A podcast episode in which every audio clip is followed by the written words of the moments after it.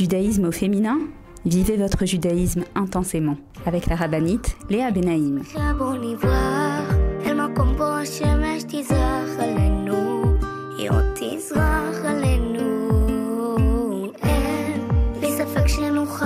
Bonjour à toutes et bienvenue sur Torah Box Radio depuis Jérusalem pour notre émission de judaïsme au féminin.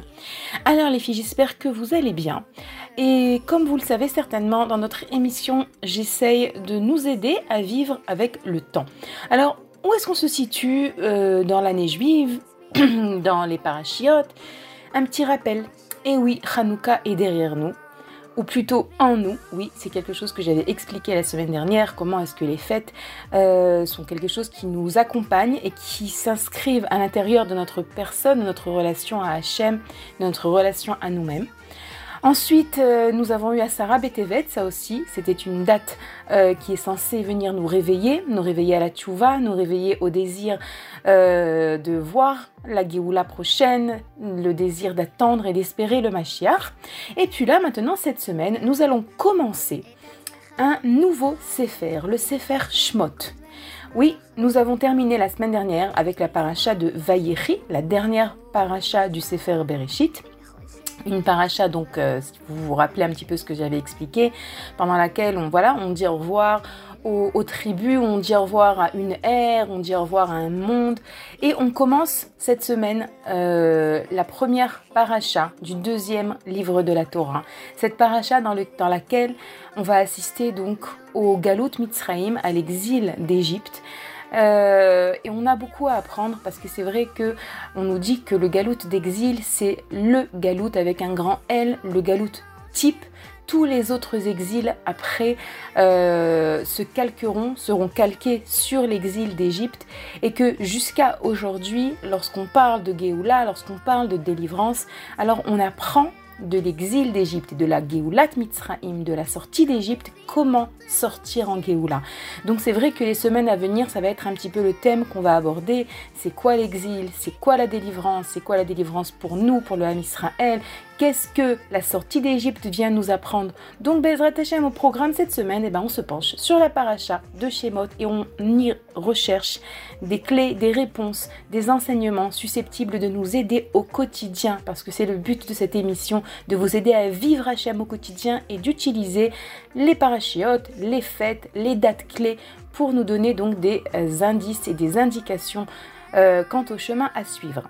Donc voilà les filles, je vous propose de vous mettre en place et de me retrouver juste après une pause. Et bien Ezra Tachem, on se renforce ensemble juste après. A tout de suite.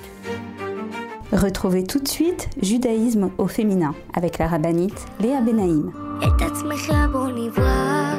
Avec l'opération Je soutiens un soldat, Tourabox vous permet de soutenir un soldat de Tzahal en situation de précarité physique ou morale, où qu'il se trouve. Nos soldats vivent un stress et un danger quasi quotidien. Mais ceux qui ont le plus besoin de nous, ce sont les jeunes soldats venus de l'étranger et qui se sont portés volontaires pour défendre notre terre. Souvent en situation de précarité et livrés à eux-mêmes, ils ont besoin de notre soutien.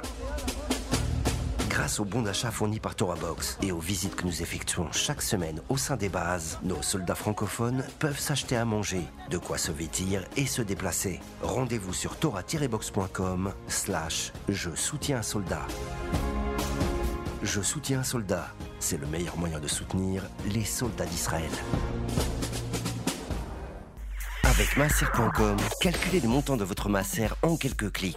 Grâce au site masser.com développé par ToraBox, calculez le montant de votre masser chaque mois de manière simple, précise et conformément à la halakha. Masser.com, un autre site exclusif made in ToraBox.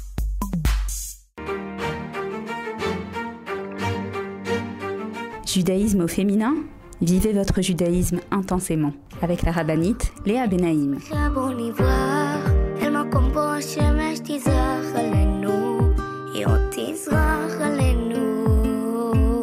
Et nous revoilà les filles pour notre émission de judaïsme au féminin sur Torah Box Radio. Comme je vous l'ai dit, Bezrat Hashem, on va se pencher ensemble cette semaine sur la paracha de Shemot.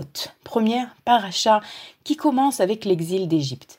Alors, il y a une première idée que, qui me tient à cœur de partager avec vous parce que c'est vrai qu'il y a tellement d'enseignements qu'il faut choisir. Et la première idée que je veux partager avec vous, c'est la place des femmes dans la sortie d'Égypte, la place des femmes dans la Géoula, tout court. Vous savez, les sages nous disent que par le mérite des femmes Tzadkaniot, les Israël sont sortis d'Égypte, et par le mérite des femmes Tzadkaniot, nous sortirons de ce galoute, de cet exil. Et euh, c'est quelque chose qu'on entend, qu'on sait, qu'on a déjà entendu, mais que je pense qui mérite quand même de un petit peu comprendre, réaliser. Et, et bien sûr, en, en se penchant sur l'histoire de la sortie d'Égypte, on voit à quel point cette phrase, elle est véridique, à quel point les femmes ont, ont un corps, ont une force. Alors, on va d'abord parler de l'exil et la sortie d'Égypte, et ensuite on reviendra à nous aujourd'hui. Alors, l'histoire commence avec euh, Paro qui décide de faire des Israël des esclaves. Il oublie euh, tout ce que Yosef a fait pour lui, c'est une idée qu'on reprendra. Euh, Yosef, il a sauvé l'Égypte. Les sont la famille de Yosef. Mais voilà que Paro, il oublie tout. Il euh, n'a strictement aucun sentiment de reconnaissance ou de gratitude envers Yosef Hatzadik et envers sa famille. Les Israël sont trop nombreux à son goût et donc il décide d'en faire des esclaves. Et lorsqu'on est esclave, ben c'est pas facile. C'est pas facile de se lever le matin, c'est pas facile de garder le sourire, c'est pas facile lorsque les Israël souffrent. Et voilà que les Midrashim nous racontent que les femmes ne se désespèrent pas.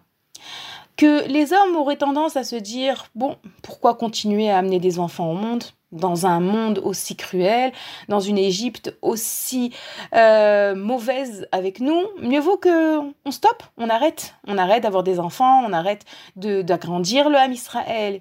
Mais les femmes, elles sont pas d'accord. Et le Midrash nous raconte comment est-ce que les femmes allaient retrouver les hommes qui travaillaient dur dans les champs, dans les, pour la construction des villes de Pitom et Ramsès. Les femmes allaient retrouver leurs maris, leur apporter à manger et apporter avec elles également des miroirs.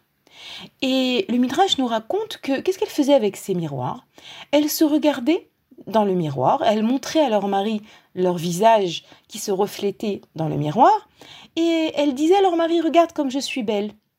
Et en réalité, elles espéraient comme ça amener donc les maris à vouloir de nouveau continuer à mener une vie de famille, à agrandir le Ham Israël. Et c'est ce midrash, il paraît peut-être euh, bizarre, mais en vérité, je pense, je trouve qu'il cache derrière euh, ce, ce, ce, phénomène des femmes qui allaient retrouver les hommes euh, à leur endroit de, de, de, de, travail et elles utilisaient ces miroirs Combien est-ce que la femme a conscience de l'importance de continuer à grandir, à croire, à, à, se battre, à lutter, à espérer? On a parlé la semaine dernière dans la paracha de Valérie de la force et de l'importance de l'espoir, de la tikva.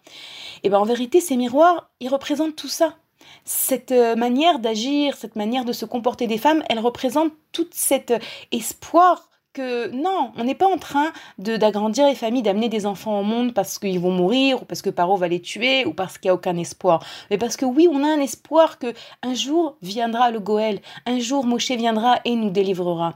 Donc déjà, c'est un midrash qui est très fort et vous savez qu'avec ces miroirs, Akadosh Baruch Hu, il ordonnera à Moshe Rabbeinu euh, de construire pour le Mishkan les kiorim. Les kiorim, c'était les bassins qu'on utilisait pour se purifier, que les Kohanim utilisaient pour se purifier. Et Hachem demandera à Moshe, utilise les miroirs des femmes pour fabriquer ces bassins. Et Moshe, il était un petit peu euh, étonné, un petit peu perturbé, mais avec ces miroirs, les femmes, elles ont quelque part séduit leur mari. C'est peut-être pas super euh, kadosh pour la construction des bassins avec lesquels on devait, euh, les Kohanim, se purifier. Moshe, il hésite. Et Hachem, il lui remet les idées en place. Ces miroirs, ils me sont très chers. Ces miroirs, c'est euh, l'essence de la émouna de la femme. Son, comme je l'ai dit, son espoir, son espoir de Géoula, c'était leur, leur manière d'agir contre Paro. Donc déjà, on voit combien est-ce que les femmes, dans toute l'histoire de la sortie d'Égypte, elles sont actives. Après cela, encore, dans notre paracha, on voit que Paro ordonne à Myriam et à Yocheved, qui étaient euh, les sages-femmes de l'époque, de tuer les bébés.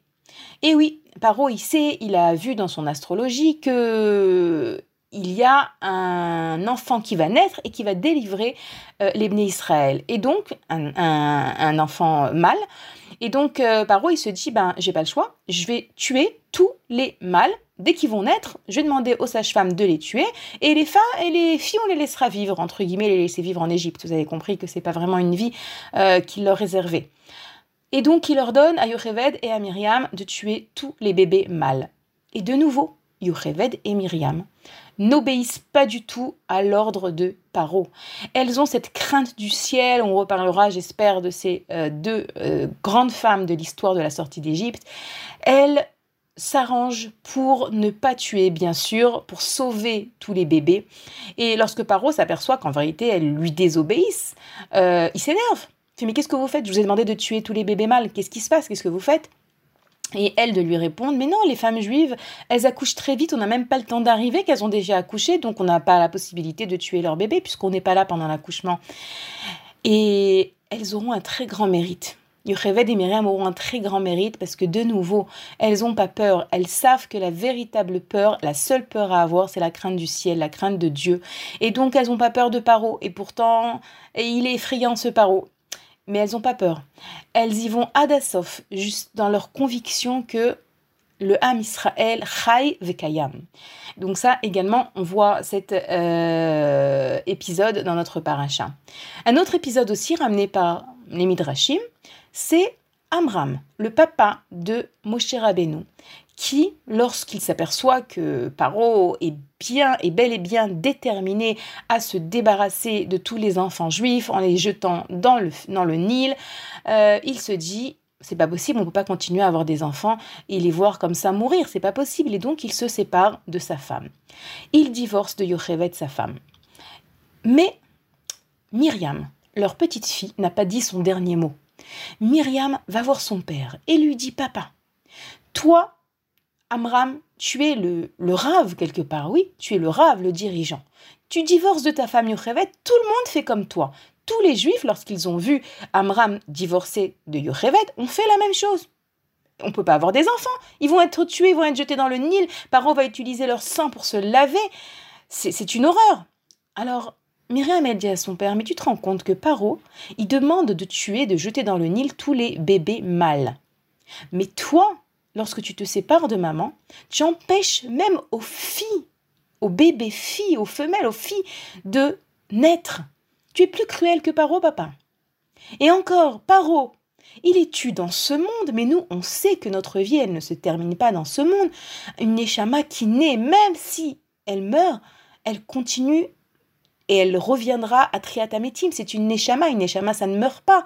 Donc, Myriam, cette petite fille, elle vient et elle explique à son père combien est-ce que sa décision de divorcer de Yocheved est erronée, combien est-ce qu'il ne doit pas faire ça, combien est-ce qu'il doit mettre sa confiance en Hachem et ne pas être plus cruel que Paro comme elle le dit. Et Yocheved, il écoute, et pardon, et Amram, il écoute sa petite fille.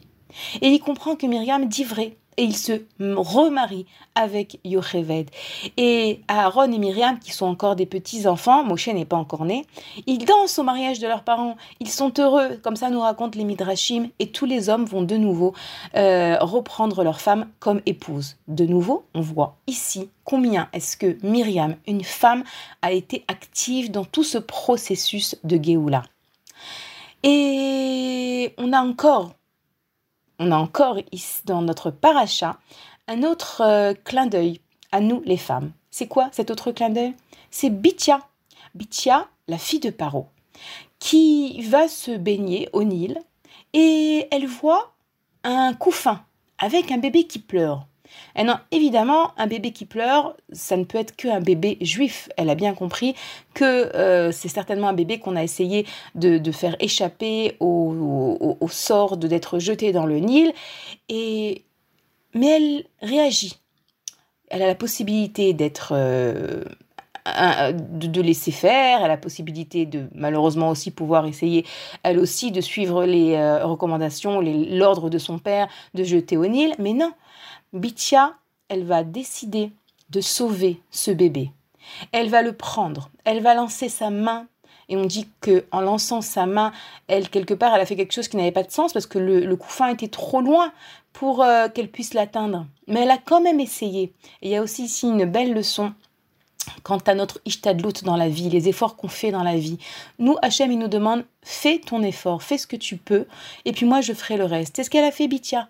Elle n'a pas été indifférente. Ça, je l'ai lu euh, dans le livre sur la paracha de Chani Weinroth. Vous savez, cette femme qui est partie de la maladie et qui écrit un livre sur la paracha avec des très, très belles leçons pour nous, les femmes, des leçons très, très, très euh, fortes au quotidien. Et donc dans ce livre, Rani, elle met l'accent sur le fait que Bithia n'a pas été indifférente.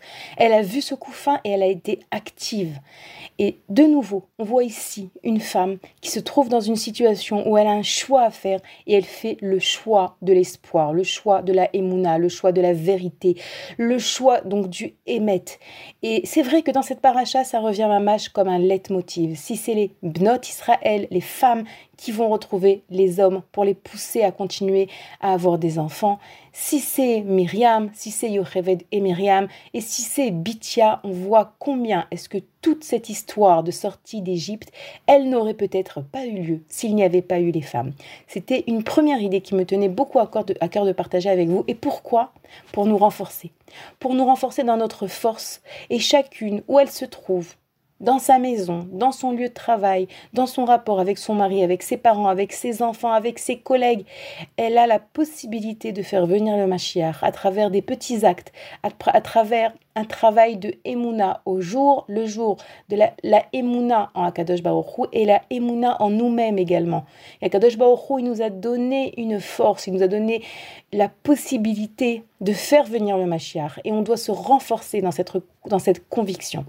Voilà les filles, on va faire une petite pause et on se retrouvera juste après. Je vous rappelle que vous pouvez toujours nous écrire à l'adresse mail suivante radio-tora-box.com.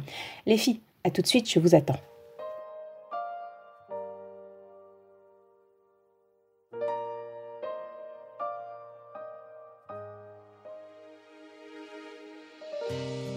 פשוט לומר תודה על כל מה שעשית בשבילי. אני הילד הקטן, אתה יודע שאני הבן ששר מכל הלב אליך אבא. ומבקש ממך סליחה, אתה יודע מי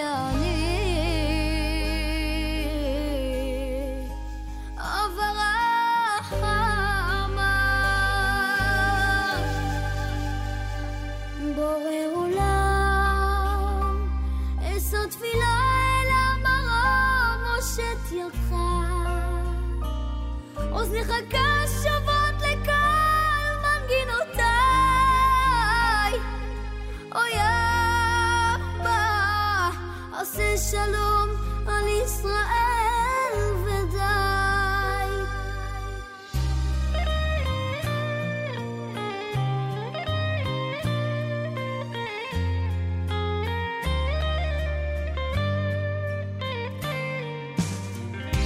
כל יום פשוט לומר תודה על כל מה שיצרת בשבילי.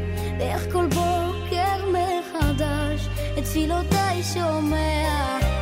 ואני הילד שכותב עוד מנגינה מתוך ליבי. ומבקש רק שתדע אני אוהב אותך כל כך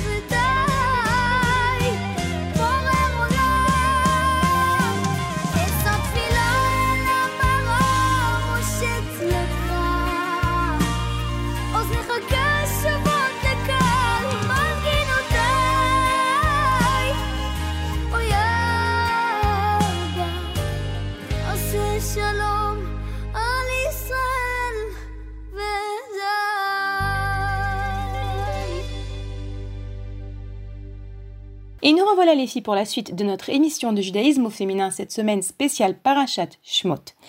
Alors euh, d'abord voilà que on a commencé par euh, mettre en avant un petit peu la place des femmes dans cette paracha et dans ces parachiotes même puisque comme je vous l'ai expliqué, on entame ici ce nouveau Sefer qui va nous décrire l'exil et la sortie, la délivrance d'Égypte. Et, c'est vrai que Baruch Hashem, comme je l'ai dit tout à l'heure, on est Baruch Hashem bien active et ça doit nous inspirer. Voilà, ça doit nous inspirer, ça doit nous donner envie de continuer où on se trouve à être active pour la Géoula. C'est quoi être actif pour la Géoula Vous me demanderez. Alors, premièrement, c'est demander la Géoula. C'est quelque chose qu'on ne doit pas oublier. C'est vrai, on est débordé. C'est vrai, on a plein de choses euh, sur notre tête et on a aussi beaucoup, beaucoup de demandes. Si c'est pour nos maris, pour nos enfants, pour nos parents, pour nous-mêmes, pour la parnassa, pour la santé. Euh, c'est pas les demandes qui manquent. Et, euh, vous savez, j'étais euh, le dernier jour de Hanouka. Zot Hanouka, vous savez, comme c'est un grand jour, je suis partie au Kotel et c'était, on va dire, franchement, le premier vrai jour d'hiver en Israël. Et ce jour-là, il a plu, mais des torrents, une pluie torrentielle. Euh, j'avais pas pris de parapluie avec moi et je, suis arrivée au Kotel mais complètement trempée. Mais ce qui m'a le plus impressionné, c'est de voir toutes ces femmes que la pluie n'a pas effrayées. La pluie ne les a pas effrayées.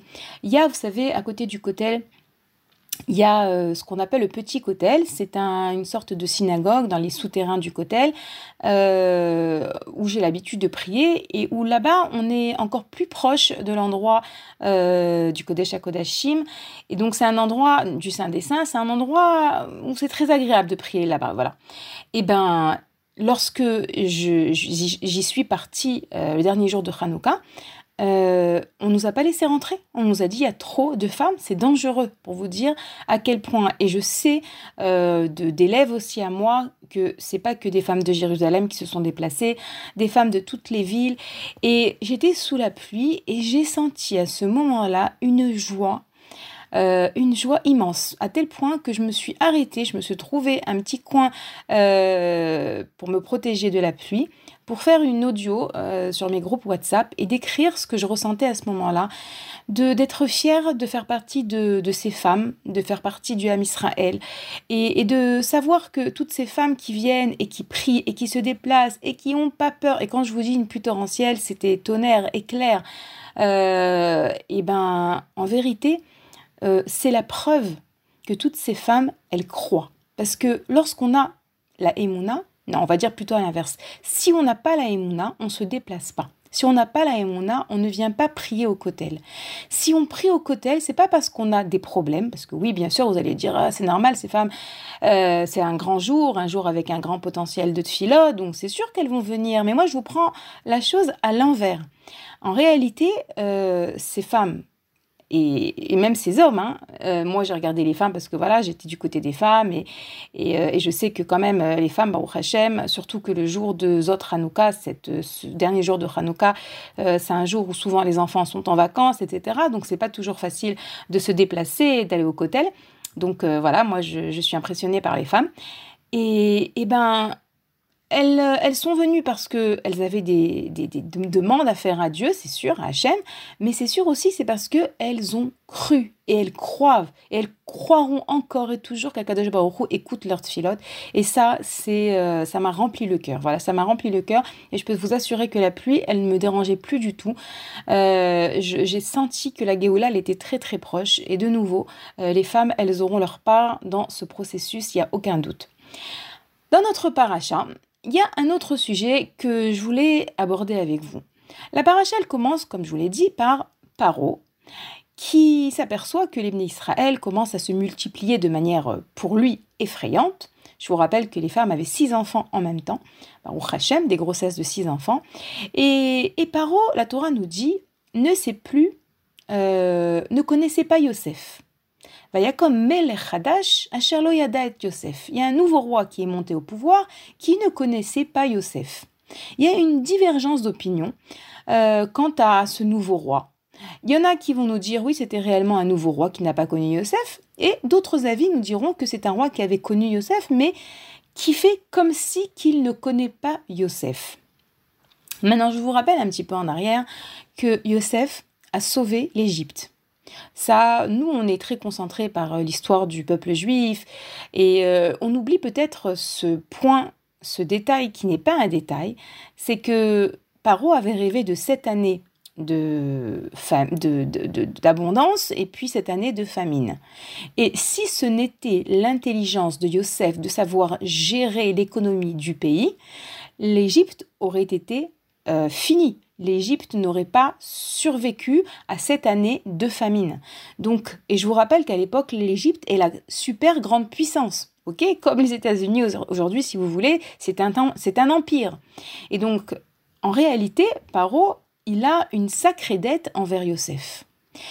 Paro, il a une sacrée euh, reconnaissance et gratitude à développer par rapport au personnage de Yosef qui a réellement sauvé l'Égypte.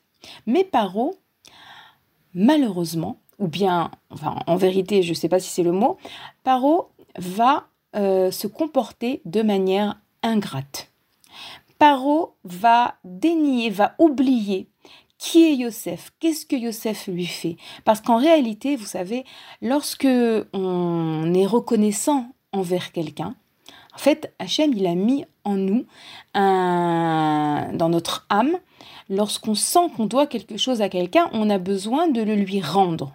On a besoin de dire merci, on a besoin de proposer nous aussi de rendre service. C'est un, sentiment que Akadosh Baruch nous a donné, c'est quelque chose de inné, tant qu'on ne l'a pas abîmé, je précise, de manière innée, lorsque on ressent qu'on doit quelque chose à quelqu'un, on a besoin de le lui rendre. Maintenant, lorsqu'on a malheureusement abîmé un petit peu ses, traits de caractère, lorsqu'on malheureusement on s'est laissé avoir au piège du etc., alors on devient parfois ingrat. C'est-à-dire quoi ingrat? En hébreu, l'ingratitude se dit kfiut tova. Et vous savez que dans le, la Shona Kodesh, dans l'hébreu, les mots ils sont très très euh, euh, significatifs. Ça veut dire quoi kfiut tova? Kfiut, ça vient du mot kofé. Kofé, c'est comme recouvrir, comme cacher. En réalité, en hébreu, l'ingratitude, c'est tu caches, tu recouvres, comme tu recouvres par exemple d'un couvercle, euh, la tova, le bienfait qu'on t'a fait. Tu veux pas le voir. Tu veux pas le voir parce que si tu le vois, et eh ben naturellement, tu vas sentir que tu dois rendre quelque chose. Et tu ne veux pas rendre cette chose-là puisque tu as développé en toi l'ingratitude et donc tu deviens ingrat. Tu es euh, tova. C'est plutôt euh, le verbe kfui tova ou l'adjectif. Tu deviens ingrat. On sait que dans la Torah, on nous apprend quelque chose. On nous apprend que notre relation à Kadosh Baruch et notre relation à autrui sont liées.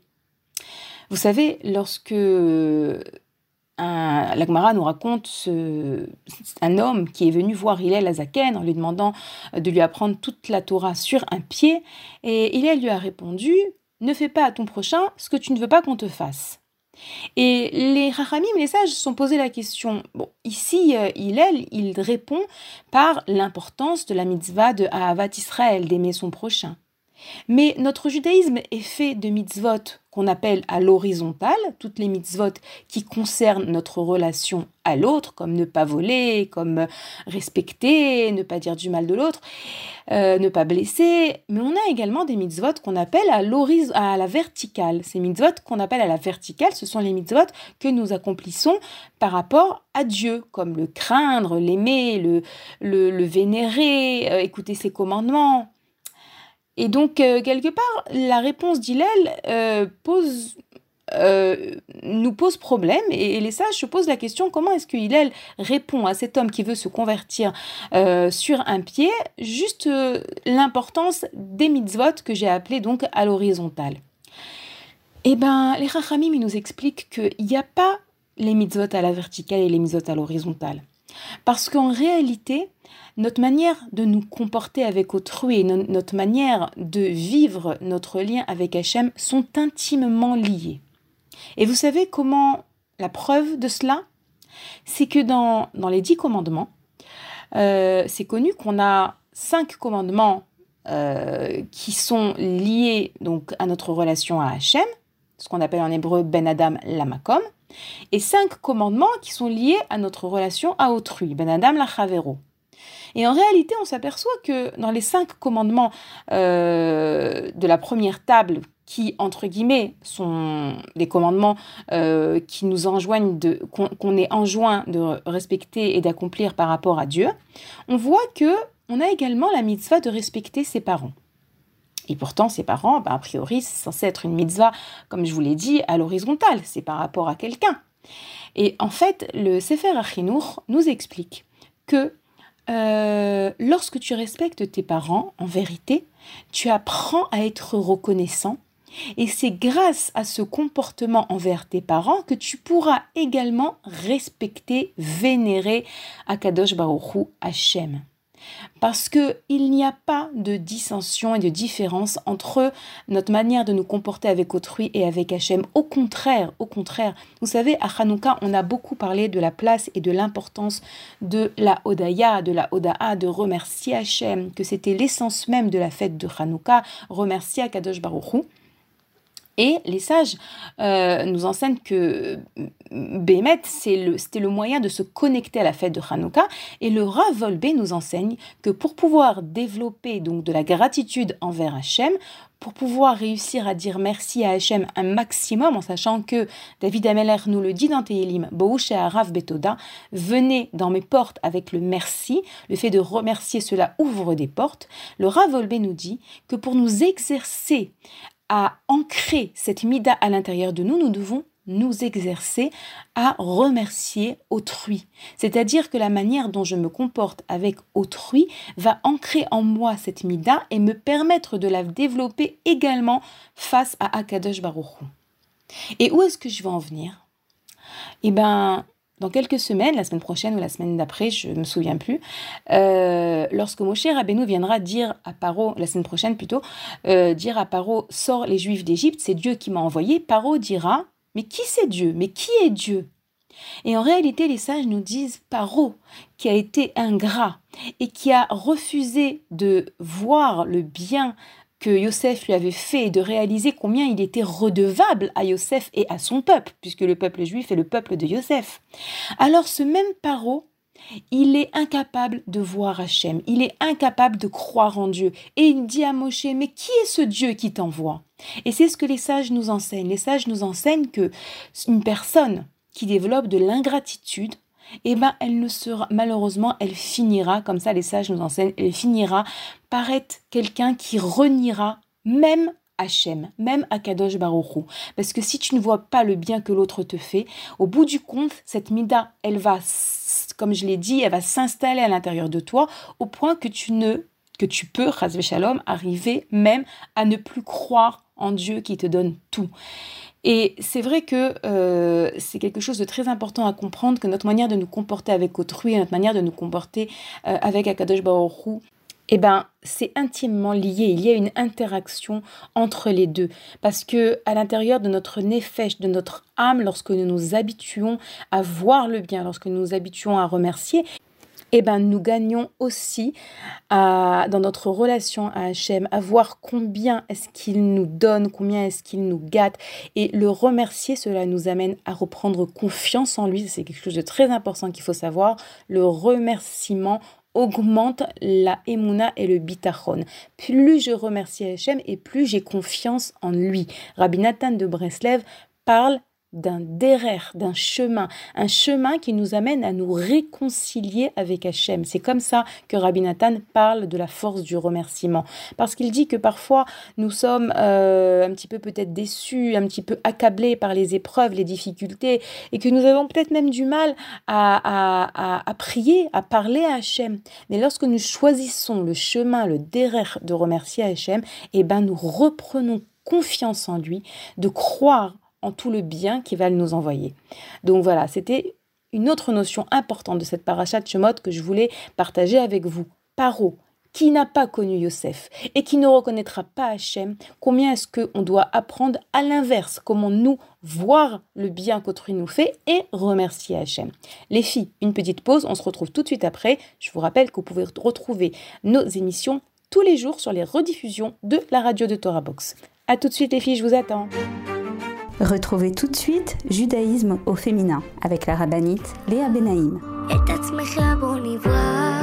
Avec l'opération Je soutiens un soldat, ToraBox vous permet de soutenir un soldat de Tsahal en situation de précarité physique ou morale, où qu'il se trouve. Nos soldats vivent un stress et un danger quasi quotidien. Mais ceux qui ont le plus besoin de nous, ce sont les jeunes soldats venus de l'étranger et qui se sont portés volontaires pour défendre notre terre. Souvent en situation de précarité et livrés à eux-mêmes, ils ont besoin de notre soutien. Grâce aux bons d'achat fournis par ToraBox et aux visites que nous effectuons chaque semaine au sein des bases, nos soldats francophones peuvent s'acheter à manger, de quoi se vêtir et se déplacer. Rendez-vous sur tora-box.com slash je soutiens un soldat. Je soutiens un soldat, c'est le meilleur moyen de soutenir les soldats d'Israël. Avec masser.com, calculez le montant de votre masser en quelques clics. Grâce au site masser.com développé par ToraBox, calculez le montant de votre masser chaque mois de manière simple, précise et conformément à la halakha. Masser.com, un autre site exclusif made in ToraBox.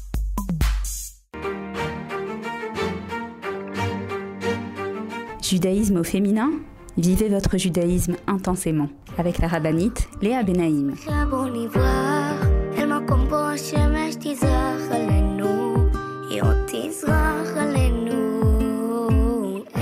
Revoilà les filles pour la suite et la dernière partie de notre émission de judaïsme au féminin sur Torah Box Radio, euh, spéciale Parashat Shmot.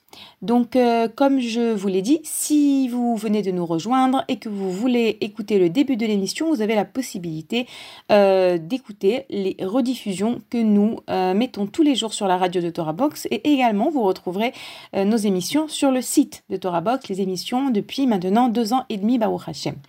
Donc euh, voilà, vous avez la possibilité aussi d'écouter d'autres émissions sur la paracha des années passées. Voilà, vous avez le choix du roi Baruch Hashem. Euh, comme je l'ai dit avant la petite pause, on, voit un parallélisme entre euh, notre, les mitzvot de Ben Adam la Makom et les mitzvot de Ben Adam la Chaveros que j'ai expliqué. Il y a également dans notre paracha une preuve à cela. Alors, euh, je vous rappelle que donc les Bnei Israël sont en exil. Évidemment, il y a énormément de sujets à aborder, mais là, je vais choisir un, petit épisode de cette euh, épopée vers la délivrance, vers la Géoula. Et on voit que Moshe donc vient et annonce va annoncer à Paro que il doit libérer les Israël d'Égypte. Et Paro donc va dire je ne connais pas ton Dieu, il est hors de question et il va renforcer euh, l'esclavage, il va le rendre encore plus dur. Comment? Alors jusqu'à présent, Bnei Israël devaient euh, fabriquer donc ces, ces, villes de Pitom et de Ramsès et ils avaient pour cela euh, l'obligation donc de fabriquer des briques.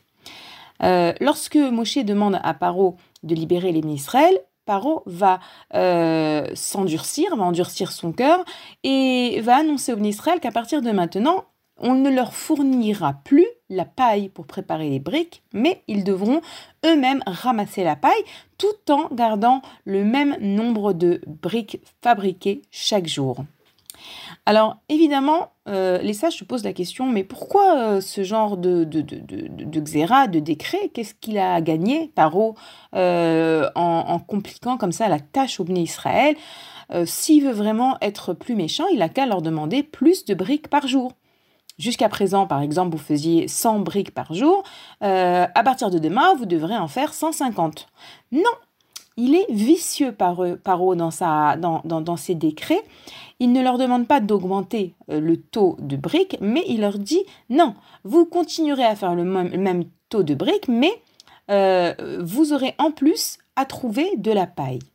En réalité, lorsqu'il dit ça au Bnei Israël, vous, vous aurez à trouver de la paille, il veut leur faire perdre ce qu'on appelle le Ishuv Adat. Le Ishuvadat, ça s'appelle, on pourrait traduire ça comme le répit de l'esprit. Et les sages nous enseignent que c'est ce qui permet à une personne de traverser toutes les difficultés, le da'at. On nous explique que l'exil d'Égypte, comme l'exil que nous traversons actuellement, s'appelle le Galut à Da'at, l'exil du Da'at. Le Da'at, c'est cette connexion avec Hachem, cette possibilité de voir Hachem, de sentir Hachem, d'être connecté à lui, d'avoir confiance en lui. Et cette, euh, ce Da'at nous permet une certaine paisibilité de l'âme.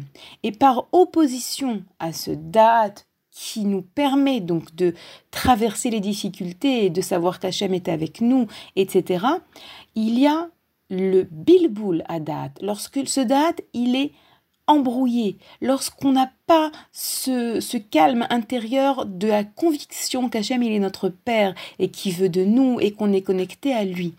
Et en réalité, lorsque Paro il demande comme ça de chercher euh, la paille, d'aller à la recherche de la paille, il va entraîner que quelque part les Israël ils vont être encore plus perturbés. Voilà, c'est ça le mot, c'est perturbé. Il nous faut de la paille, il nous faut de la paille et ils vont partir à la recherche de la paille et ça, ça peut rendre fou quelqu'un. C'est pas encore plus de travail physique parce que c'est dur le travail physique, mais ici il y a un élément psychique, psychologique, moral encore plus difficile. Il nous faut absolument de la paille et tout le monde a besoin de paille, tous les Israël ont besoin de paille pour continuer à fabriquer leurs briques. Et qu'est-ce qui se passe? Eh bien, on voit que euh, les Israël vont demander de la paille aux Égyptiens. En fait, ils leur demandent de la paille pour pouvoir leur fabriquer des briques et leur fabriquer avec ces briques des villes. Et les Égyptiens refusent, refusent de leur donner. Dans leur méchanceté, ils refusent de leur donner. Par opposition aux Égyptiens qui refusent d'aider les Israël à trouver de la paille euh, pour euh, fabriquer donc ces fameuses briques, on voit qu'il va avoir en Égypte également des policiers juifs, des policiers juifs chargés de vérifier que les bénis Israël font bien leur travail, fabriquent bien le taux de briques qu'on leur demande, ne paraissent pas, etc. Et voilà que ces policiers juifs, lorsqu'ils vont voir la détresse des bénis Israël de chercher la paille, fabriquant euh, encore plus rapidement des briques, etc., ils vont se mettre à avoir de la peine pour eux, de la miséricorde pour eux, et ils vont euh, les aider et ils vont les aider. Le Rav Matityahu Salmon, et moi je l'ai entendu ça, cet enseignement rapporté par le Rav David Breisacher, nous dit que il y a quelque chose ici d'extraordinaire, comme je vous l'ai dit, dans la euh, corrélation qui existe entre euh, l'autre et entre Dieu. Akadosh Baruch va envoyer ici une épreuve l'épreuve de euh, chercher de la paille, etc., l'épreuve que les Israël vont traverser. Et lorsque les policiers juifs vont faire preuve de miséricorde face à leurs frères juifs, leur propre miséricorde va éveiller la miséricorde de Dieu sur les Israël et déclencher ainsi le processus de la Géoula. Le Rav Salmon nous explique que en réalité, euh, ici, tout se joue. Tout se joue parce que Akadosh Baruch a créé ce monde avec un grand principe qui s'appelle le principe de euh, Mida Keneged Mida, de la manière dont nous nous comportons, Hachem se comporte avec nous. Les Israël ici ont absolument besoin de la rachamim, de la miséricorde, des 13 midotes de miséricorde d'Hachem. Mais pour pouvoir qu'Hachem euh, influence euh, leur fasse bénéficier de sa miséricorde, il faut que cela vienne d'en bas. Il faut que cela vienne des Juifs eux-mêmes.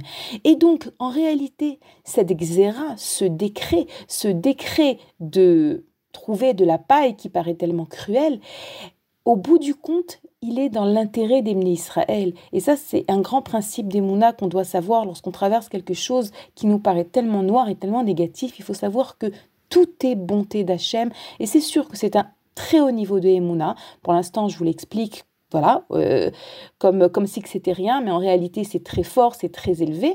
Mais il faut savoir aussi que la ce c'est pas quelque chose de statique. La c'est quelque chose qui monte et qui descend. Il y a des moments où on a plus d'Emouna, des moments où on a moins d'Emouna, et on voit réellement ça dans toute l'histoire de la sortie d'Égypte. Il y a des moments où les bénis Israël croient, ils savent que, le, euh, que Moshe va les délivrer, ils ont cette Emouna qu'ils ont reçue en cadeau euh, d'Abraham, de Yitzhak, de Yaakov, c'est dans leur patrimoine génétique. Et puis il y a des moments aussi où ils n'y croient plus. Et ça monte et ça descend. Et c'est comme ça que ça se passe. Et donc, euh, là, là dans, ce, dans ce cas bien précis, il faut comprendre ce qui s'est passé et essayer de se le rapporter dans notre vie au quotidien. Ici, il y a une difficulté, il y a une épreuve renouvelée. Donc, dans ce galout, il faut trouver de la paille qui les rend même fous, qui leur fait perdre ce date, qui leur fait perdre leur émouna. Mais voilà que face à ça, les policiers juifs qui vont avoir pitié d'eux et qui vont développer de la miséricorde, vont entraîner à la miséricorde du ciel de se réveiller sur les Israël. Euh, David Ameller nous dit dans Tehilim, Hachem tzilcha, Hachem est ton ombre. Et en réalité, nous explique Baal Shem Tov réellement que c'est comme ça. Lorsque toi, une ombre, lorsque tu fais, tu lèves un bras, alors l'ombre, elle lève également le bras. C'est pareil. Et eh ben, c'est comme ça que ça se passe dans notre vie, de la manière dont je me comporte avec autrui, Hachem se comporte avec moi. Lorsque je suis miséricordieux, alors Hachem est miséricordieux envers moi. Lorsque je, je juge favorablement, alors Hachem me juge favorablement. Et Hachem, en vérité, dans la Torah, il nous a donné toutes les clés pour sortir en, en Géoula. Il nous a donné tous les secrets, mais où on ne les voit pas parfois, où on ne les réalise pas, où on n'arrive pas. Mais en tout cas, c'est important d'étudier pour comprendre comment se comporter. Et vous savez, on voit également cela dans une euh, des dernières parachiotes, il y a quelques semaines, lorsque, je vous rappelle, lorsque les frères étaient euh, arrivés en Égypte et que Yosef leur avait fait euh, des allers-retours, aller, il avait été dur avec eux, il voulait leur faire en vérité expier la faute de la vente de Yosef. Et à un moment, donc Yosef leur avait dit, amenez-moi Binyamin, votre frère, évidemment, euh, les, tribus ne savaient pas qu'il s'agissait de Yosef et qu'en réalité ils cherchaient leur intérêt. De nouveau, le comportement de Yosef nous rappelle le comportement d'Hachem avec nous. Des fois, on, traverse des moments difficiles et on ne sait pas que c'est dans notre intérêt. Et lorsque Yaakov va donc les renvoyer avec Binyamin, Yaakov craint beaucoup pour Binyamin. Il a déjà perdu Yosef. Shimon également est resté en Égypte. Donc, Yaakov craint beaucoup. Il va dire à ses fils une phrase euh, très intéressante qui est la phrase suivante Quel shakai iten lachem rachamim lifne aish que le Dieu de Dieu vous donne la miséricorde avant l'homme. C'est une phrase qui, a priori, dans, un, dans son premier sens, euh, voudrait dire que Yaakov les bénit, que Yosef, donc ce vice-roi d'Égypte qui paraît tellement dur avec eux, ait pitié d'eux. En réalité, le Rav Biderman ramène une explication du Rav Kluger sur ce verset en nous disant que non, Yaakov ici les bénit que avant d'arriver chez Yosef, chez cet homme, ils aient l'occasion de faire du récède et d'avoir pitié et miséricorde de quelqu'un. Parce que Yaakov sait que si ses enfants font preuve de miséricorde, alors Hachem fera preuve également de miséricorde envers eux, et cela va donc euh, déclencher leur protection, que au bout du compte, ils pourront lui ramener Binyamin et que toute cette histoire avec Yosef se terminera bien. Le Rav Kluger nous dit du mot lifne à ish avant ou devant cet homme veut nous dire avant de rencontrer Yosef, mes enfants, je vous bénis euh, d'avoir cette possibilité d'exercer votre rachamim, votre miséricorde, parce que c'est sûr, c'est un principe que nos sages nous ont enseigné. Si tu es miséricordieux, Hachem est miséricordieux avec toi. Donc vous voyez à quel point le parallélisme entre notre relation à Dieu et notre relation à l'autre, il est fort. D'abord, on l'a dit tout à l'heure, parce que cela nous exerce euh, à développer des midotes positives, mais également parce que cela a une influence sur le ciel et sur le comportement de Dieu envers nous. Ben voilà les filles, écoutez notre émission, elle touche à sa fin. Comme je vous l'ai dit, ce sont des parachutes qui sont très très fortes, porteuses de beaucoup beaucoup de leçons, parce que comme euh, les ministres à l'époque, nous attendons la Géoula, nous l'espérons cette Géoula, nous prions pour être délivrés et nous avons ici un mode d'emploi dans ces parachutes de Shmot, Vaera, Bo, Peshalach Itro Mishpatim, ces parachutes qu'on appelle également les parachutes de Shovavim, ce sont les premières lettres de ces parachutes. On a ici le mode d'emploi de la Géoula et on essaiera les semaines à venir, Bezrat Hashem, de donner encore et encore des clés pour nous aider à nous renforcer en Emouna et à savoir comment nous préparer à la Géoula. Voilà les filles, je vous remercie d'avoir passé ce moment avec moi. Je vous souhaite euh, une très bonne semaine, de bonnes nouvelles et à très bientôt. Je vous rappelle que vous pouvez nous écrire à l'adresse mail suivante radio-tora-box.com. À très bientôt.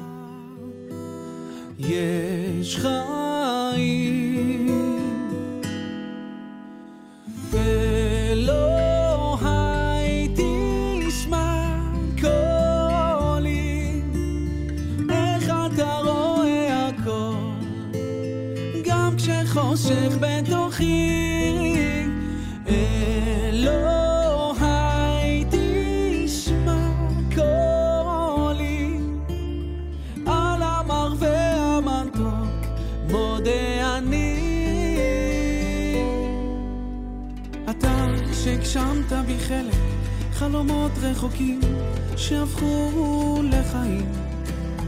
נס ים קסמים. איך מתנגן בי תמיד אור אינסוף שמזכיר שאנחנו רק שיר. Yeah.